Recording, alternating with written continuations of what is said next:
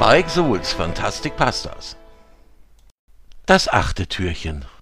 Unser Rentier Sonnenstrahl hilft jetzt jeden Tag nach dem Frühstück den Weihnachtswichteln. Sie schauen bei jedem Wunschzettel nach, ob das Kind auch artig war. Und weil er hilft, sind sie bereits zum Mittagessen fertig. Also, was soll Sonnenstrahl den restlichen Tag machen? Da fällt ihm wieder Patschi ein, dem es langsam besser geht. Also trat Sonnenstrahl fröhlich in den Stall.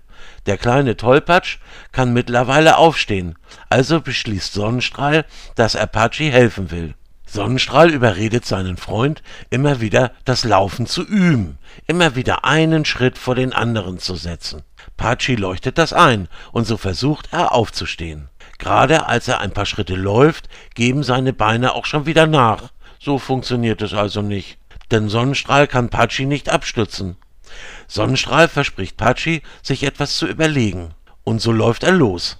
Denn die Weihnachtswichtel, die für die Briefe zuständig sind, haben gerade nichts zu tun. Deshalb bittet das kleine Rentier sie um Hilfe.